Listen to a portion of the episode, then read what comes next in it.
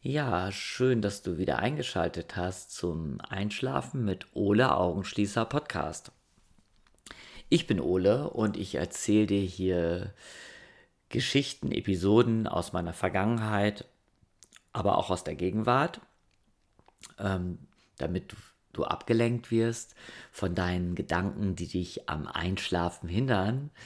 Und ja, da laber ich dich ja einfach so ein bisschen zu und hoffe, dass du einschläfst. Es sind gerade ja ganz turbulente Zeiten. Heute ist der 14. März. Du hast lange nichts von mir gehört, weil ich ehrlich gesagt, ja, mich hat dieser Krieg in der Ukraine doch sehr mitgenommen. Ähm, ich mache mir jeden Tag Gedanken. Ich mache mir so viele Gedanken. Ich mache mir so einen Stress, wie ich irgendwie helfen könnte was ich machen könnte, außer Geld zu spenden, um den Menschen, den Flüchtlingen zu helfen. Dann bin ich so unglaublich wütend, wie ähm, Putin reagiert hat. Ich bin unglaublich wütend, dass es dass wir im Jahr 2021, 2022, dass es wieder einen Krieg gibt. Ich hätte nie, nie damit gerechnet, dass ein Land was den Krieg schon mal erlebt hat, den Zweiten Weltkrieg, ja, dass überhaupt ein Land ähm, ja mit einem anderen Land dann nochmal in den Krieg geht. Ja klar, Putin hat auch ähm, in Syrien ordentlich mitgemischt und überall hatte der seine Finger im Spiel und wir haben auch alle immer gerne weggeschaut.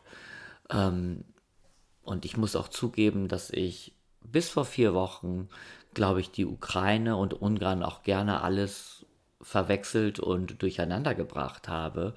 Ähm, also ich bin auf dem Gebiet Geologie auch nicht so gut, aber naja gut, ich wusste dann doch, dass der Zelensky, ähm, ja, der Ministerpräsident von der Ukraine ist. Ich hatte bei Arte mir mal diese Sendung angeguckt ähm, wo er ja, wo er mitgespielt hat, wo er ja absurderweise Ministerpräsident von Ungarn gespielt hat.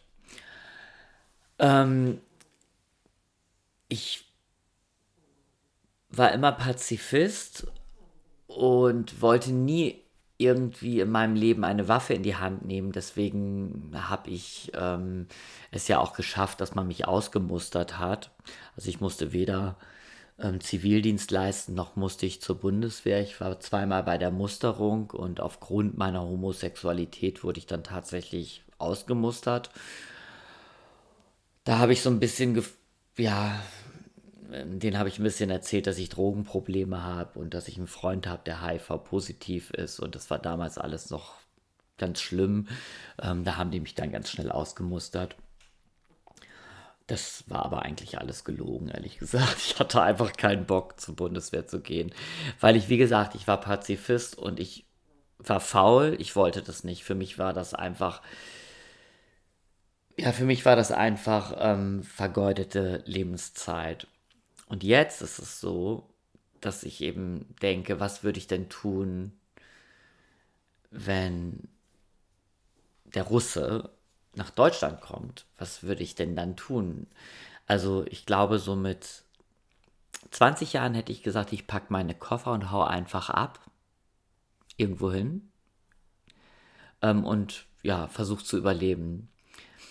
Und jetzt denke ich irgendwie, nee, ich wäre auch jemand, der sich hinstellen würde und Molotow-Cocktails bauen würde und ich würde auch die Waffe jetzt dann doch auch in die Hand nehmen und ich würde auch kämpfen, weil ich das einfach eine so schreiende Ungerechtigkeit finde, obwohl ich glaube, dass die russischen Soldaten ähm, ja sich einer solchen Gehirnwäsche haben unterziehen lassen, dass sie gar nicht wissen, ähm, auf was sie sich da jetzt irgendwie eingelassen haben. Also denen wurde ja so in etwa erzählt, dass das ukrainische Volk fahnenwedelnd auf sie wartet und sich freut, dass sie endlich von den Nazis und den Drogenabhängigen befreit werden.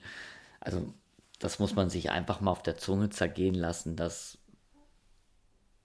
viele, die in Russland leben, eben wirklich auch durchs Fernsehen so manipuliert worden sind, dass sie wirklich glauben, dass, ähm, ja, dass andere Länder, die demokratisch ansatzweise, also ich war, bin mir jetzt gar nicht so sicher, wie demokratisch das in der Ukraine gewesen ist. Ähm, ja, die haben eine demokratische Wahl gehabt. Aber letztendlich weiß ich ja gar nicht ähm, so richtig, wie es da gelaufen ist. Also da war wahrscheinlich auch viel Korruption und viel Unzufriedenheit im Volk. Aber egal. Ähm, letztendlich überfällt man kein anderes Land und ähm, ich weiß gar nicht, wie ich das sagen soll. Es gibt halt dann auch, genauso wie es beim Corona diese, diese Querdenker gab, die einen versucht haben zu überzeugen, dass, ähm, ja, dass es Corona gar nicht gibt. So gibt es jetzt tatsächlich eben halt auch schon in meinem Bekanntenkreis Leute, die irgendwie behaupten, ja, also sie können Putin irgendwie auch verstehen, weil, ja, der fühlte sich halt zu bedrängt von der NATO. Ja, habe ich auch vor drei Wochen gesagt, aber letztendlich ist es noch lange kein Grund, irgendwie einen Krieg anzuzetteln. Ich meine, ähm, ja, also dann einfach zu sagen, oh ja, super, das ist das einzige Land, wo die NATO nicht mitmischt und das überfallen wir jetzt und nehmen das mal eben ein oder was. Macht man nicht. Ja, das ist meine Meinung dazu. Ich wollte eigentlich gar nicht so viel von diesem Krieg quatschen. Aber jetzt komme ich ähm, zu dem eigentlichen Thema. Ähm, es gab ja den Kalten Krieg schon in den 80ern. Und ich bin da ja aufgewachsen, also in den 70ern, als ich so kleines Kind war, von 1 bis 10 habe ich das natürlich irgendwie gar nicht so mitgekriegt. Und dann so von 10 bis 20 die Zeit, also von 1980 bis 1990. Da habe ich dann doch ab und zu mal genauer hingehört, weil das gab es ja auch schon Situationen, wo es ein bisschen kritischer war. Und auf unserem Dorf in Ostrollerfehn gibt es so militärische Anlagen. Also es war mal irgendwann auf dem Dorf geplant, dass es in dem Moor, was hinter dem Dorf ist, da sollte ein Bomben Abwurfplatz irgendwie entstehen. Also wo praktisch so Düsenjäger rüberfliegen und da zum Test Bomben ähm, ja, fallen lassen. Weil die müssen ja auch irgendwie das lernen, so zu zielen mit den Dingern irgendwie. Und ähm, das war ursprünglich mal angedacht, ähm, ja, in unserem Dorf, in der Region, dass da in diesem Moor so ein Platz entsteht. Und da sind damals wirklich alle Bürger, egal wer, egal was, die gewählt haben, sind da auf die Straße gegangen und haben demonstriert. Und, ähm, und dann haben sich die Politiker auch irgendwie, oh Wunder, mal darauf eingelassen und gesagt, okay, wenn ihr diesen, diesen Bombenabwurfplatz nicht haben wollt, dann hätten wir noch eine andere Idee. Und ähm, die ist auch nicht ganz so laut, dann würden wir halt da eine militärische Anlage trotzdem errichten, nämlich so Antennen, so ganz, ganz hohe Antennen, die irgendwie so zwei, 200 Meter in den Himmel ragen. Also die sind, glaube ich, so hoch wie der Eiffelturm oder von acht Stück oder sechs oder, oder zwölf, ich weiß es nicht mehr. Und die, die, ähm, ja, die, was die machen, weiß ich gar nicht mit denen kann man alles empfangen wahrscheinlich, ähm, jeden Funkspruch oder man kann halt irgendwie die Nordsee damit ähm, ausspähen. Ich habe keine Ahnung, habe mich auch nie interessiert. Und die Leute auf dem Dorf haben sich eben gesagt, so ja, also die Dinger machen keinen Krach, diese Antennen sind besser als ein militärische ja, Abwurf Bombengeschichte irgendwie. Also haben sie gesagt, das ist okay, wenn ihr das dahin baut. Ich glaube ja, dass es von vornherein so gedacht war, dass diese Antennen dahin sollten. Und die haben einfach gesagt, wir, wir sagen denen erstmal, da kommt was viel, viel Schlimmeres hin. Und dann haben die schon damit gerechnet, dass, ähm, dass da Menschen demonstrieren. Die hätten nämlich auch wahrscheinlich gegen diese Antennen demonstriert.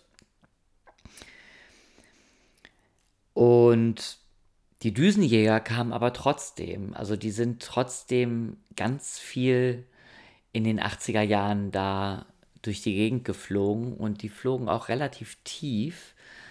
Also ich würde mal so sagen, die hätten, glaube ich, so 400 Meter über dem Boden fliegen müssen, aber die haben das gerne mal gemacht, dass die so vielleicht 200 Meter tief geflogen sind. Also die sind teilweise richtig, richtig tief geflogen, dass man ähm, schon wirklich Angst bekommen hat. Und wenn diese Düsenjäger durch die Schallmauer geflogen sind, dann gab es immer so einen wahnsinnig lauten Knall.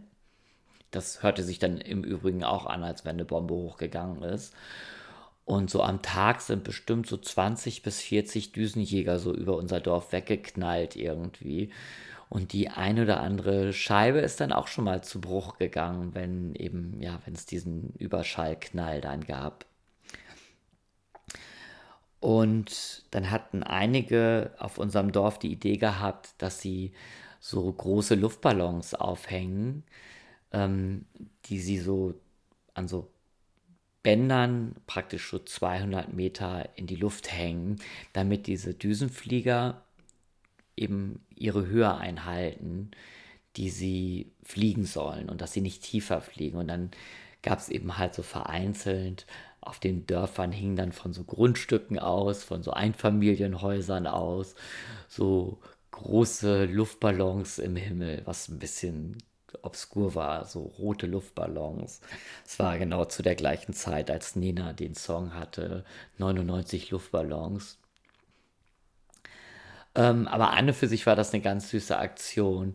Wir haben aber als Kinder und Jugendliche eben einfach geglaubt, dass das total überflüssig war. Wir haben ja auf unserem Schulranzen mit Kugelschreiber die Sprüche geschrieben, Frieden schaffen, ohne Waffen und wir hatten das Peace-Zeichen überall gemalt und ähm, ja, man hat diese Osterdemonstration mitgemacht, also so, das war 83, 84 extrem stark und ja, und jetzt weiß man ja auch, dass 84 eben halt das tatsächlich fast zu einem Atomkrieg gekommen ist, weil, weil man letztendlich irgendwie, ähm, weil der Osten das nicht gedeutet hat, dass wir im Westen irgendwie nur ein, ein, ein großes militärisches Manöver machen, was wirklich sehr groß war.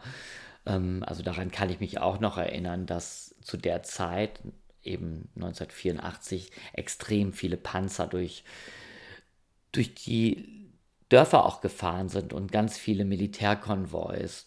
Also Deutschland hatte schon mal eine richtig, wirklich eine wahnsinnig große Militärpräsenz irgendwie. Und es wurde dann eben, nachdem man geglaubt hat, dass ja, dass Russland mit Russland alles tutti ist und dass hier der große Weltfrieden jetzt herrscht, wurde eben viel eingestanzt und abgebaut und ähm, verkleinert. Und damals gab es eben die Wehrpflicht. Die wurde dann ja auch abgeschafft und jetzt hat man das Gefühl, so viel ist gar nicht mehr da, dass man wirklich dieses Land verteidigen kann mit, mit einer Armee und geschweige denn mit irgendwelchen Düsenjägern und, und Panzern. Man hat ja Gefühl, dass also man hat ja das Gefühl, als wenn alles kaputt ist und als wenn äh, die deutsche, ähm, ja, die Bundeswehr in einem desolaten Zustand ist. Aber Gott sei Dank haben wir ja die NATO im Rücken und Gott sei Dank haben wir Amerika im Rücken, weil ich glaube, der größte und beste Pater, den wir haben, ist Amerika. Ja, also die Amis auf die ist immer Verlass und ich habe sowieso überhaupt keinen Bock, wenn irgendwelche Leute auf die Amerikaner immer schimpfen. Klar, die haben auch viel Mist gebaut. Ähm, also der Bush hat viel Mist gebaut. Aber ich finde es halt immer doof, wenn man über die Amerikaner ähm, herzieht, also über das ganze Land, genauso wie ich es jetzt ganz doof finde, wenn man eben über das ganze Land Russland herzieht, weil ich bin mir sicher, dass die meisten Menschen, die dort leben, eigentlich auch keinen Krieg wollen. Und ich bin mir sicher, dass die Eltern von den Soldaten ähm, jetzt auch ganz, ganz viel Angst haben um ihre Kinder. Und es werden ganz viele Menschen sterben. Ja, Ja, und ich habe mir irgendwie am Anfang dann sehr viel Gedanken gemacht und ich habe mir so viel Gedanken gemacht, dass ich abends dann todmüde eingeschlafen bin.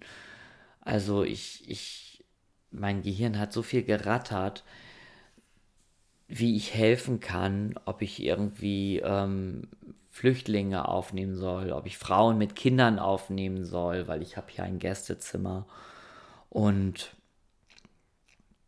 und ähm, dann habe ich aber immer schon gedacht, okay, es gibt eben diese Menschen, die, die das sofort machen. Und ich finde das richtig toll, dass sie das machen. Aber ich muss halt auch ein bisschen auf mich aufpassen. Und ähm, dann habe ich eben so gedacht, okay, es, die Hilfsbereitschaft ist gerade sehr, sehr groß und äh, viele Menschen helfen. Ich warte mal so ein bisschen ab. Jetzt sind so schon ja, zwei, drei Wochen ins Land gezogen. Und jetzt kommen eigentlich wirklich die großen Flüchtlingsströme. Und jetzt habe ich gestern, gestern vom Arbeiter-Samariter-Bund, heißt das, glaube ich, ja, Arbeiter-Samariter-Bund, habe ich ähm, auf einer Website ähm, für ukrainische Flüchtlinge eben halt so ein, ein, ein ein Formular ausgefüllt, dass ich eben ein Gästezimmer habe und dass ich aber eben auch nur einen Flüchtling aufnehmen kann. Also keine Kinder, nur eine Person. Ich habe lange darüber nachgedacht und ich glaube einfach, dass es ähm, ja, dass es alles ist, was ich bieten kann.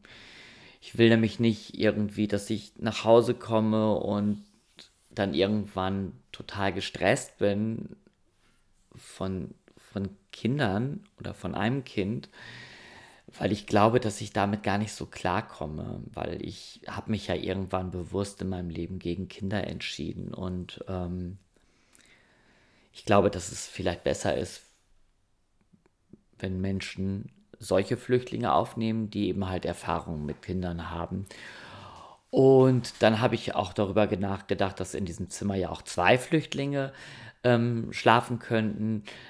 Aber letztendlich ähm, traue ich mir gar nicht zu, dass ich zwei Leuten auf einmal irgendwie helfen kann. Und ähm, ich glaube, ich kann mich immer ganz gut mit einer Person beschäftigen und einer Person helfen und einer Person Deutsch beibringen und das ist ja ganz wichtig, dass, dies, dass diese Person auch dann beschäftigt wird, dass die eben halt auch eine Beschäftigung haben und dass man versucht dann denen zu helfen, eine Arbeitsstelle zu finden oder eine Beschäftigung einfach zu finden, dass sie sich nicht unnütz vorkommen hier. Ja, das war eben so meine Überlegung. Das habe ich dann alles reingeschrieben. Ich habe dann reingeschrieben, dass in diesem Haushalt zwei schwule Männer leben und habe das dann so mit schwulen Fähnchen verziert, damit man auch weiß, okay, ähm, als Frau hast du hier nichts zu befürchten, aber andererseits erwarte ich auch ähm, eine gewisse Toleranz. Und ähm, ja, und jetzt will ich einfach mal gucken, was passiert, ob sich da überhaupt jemand meldet. Also ich habe wirklich ganz genau reingeschrieben, wie es hier in diesem Haushalt läuft. Also dass wir ein Haustier haben, dass wir einen Hund haben. Und ähm, ja, und mir ist auch bewusst, dass das Geld kostet, also dass mich das dann auch Geld kostet, wenn ich dann jemanden aufnehme. Klar, ist halt so. Aber in den sauren Apfel beißt man dann eben halt. Also man kann das eben dann auch ganz genau eingeben, für wie lange man die Person aufnehmen will. Und ich habe dann einfach auch erstmal einfach nur geschrieben für vier Wochen. Und ich warte dann einfach ab, ob da was kommt und ja, und wie man sich versteht einfach auch. Das ist ja letztendlich auch wichtig. Und wenn ich dann merke, dass das ganz gut klappt, dann kann man das ja immer noch erweitern. Ja, also das ist so, was ich jetzt irgendwie gemacht habe in diesen Kriegszeiten, die wir ja nur am Fernsehen erleben. Gott sei Dank. Ich möchte das überhaupt nicht live erleben. Und ich hoffe, dass du jetzt schon eingeschlafen bist und ähm, wenn nicht, dann kommt jetzt die Tiefenentspannung. Ja, also machst dir erstmal ein bisschen gemütlich in deinem Bett. Knautscht dir dein Kissen nochmal zurecht. Und dann geh erstmal ganz bewusst in die tiefe Atmung. Versuch mal so fünf Sekunden einzuatmen. Und dann sechs Sekunden wieder entspannt auszuatmen. Und bleib in diesem Atemrhythmus.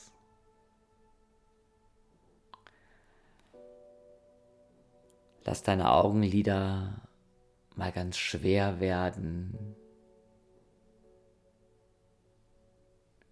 Und spüre, wie du mit jeder Ausatmung automatisch immer tiefer in deine Matratze gedrückt wirst.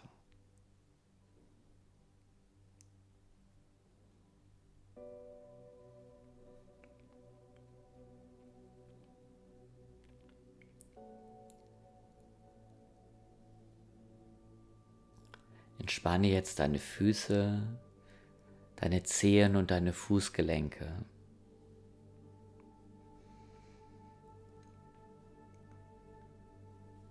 Deine Füße sind jetzt entspannt.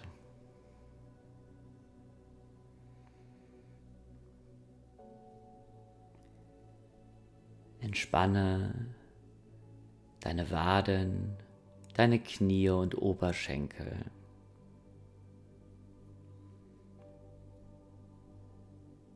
Deine Waden, Knie und Oberschenkel sind entspannt.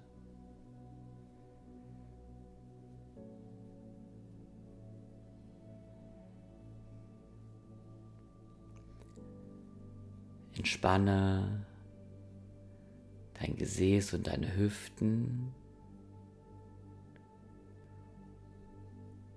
Dein Gesäß und deine Hüften sind entspannt.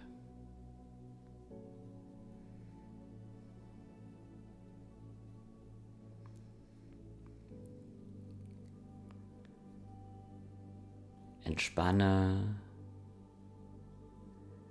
deinen Rücken und deine Wirbelsäule. Dein Rücken ist entspannt.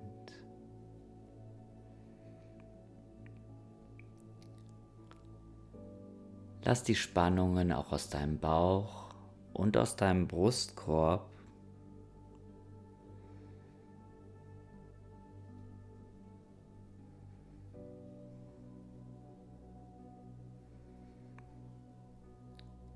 Dein Bauch und dein Brustkorb sind entspannt.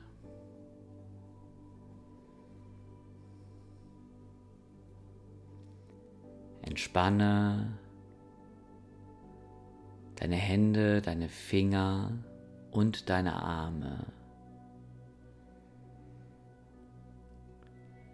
Hände, Finger und Arme sind entspannt.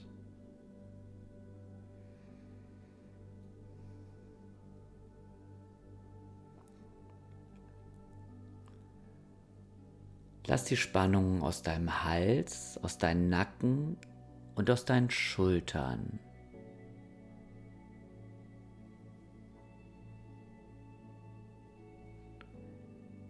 Hals, Nacken und Schultern sind jetzt entspannt.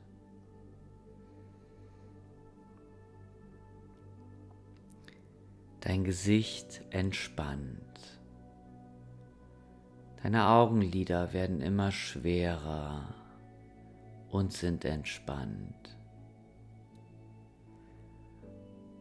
Deine Stirn ist ganz glatt und entspannt. Dein Kiefer ist locker und entspannt. Die ganze Haut an deinem Körper ist warm und weich und vollkommen entspannt.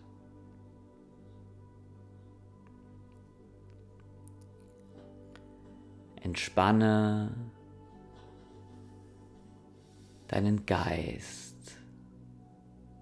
Lasse alle Gedanken, die kommen, einfach vorüberziehen und halte sie nicht mehr fest. Dein Geist ist jetzt entspannt.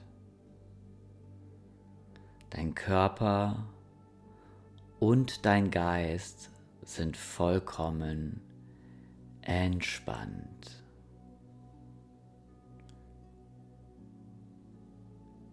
Falle jetzt in einen tiefen, erholsamen Schlaf.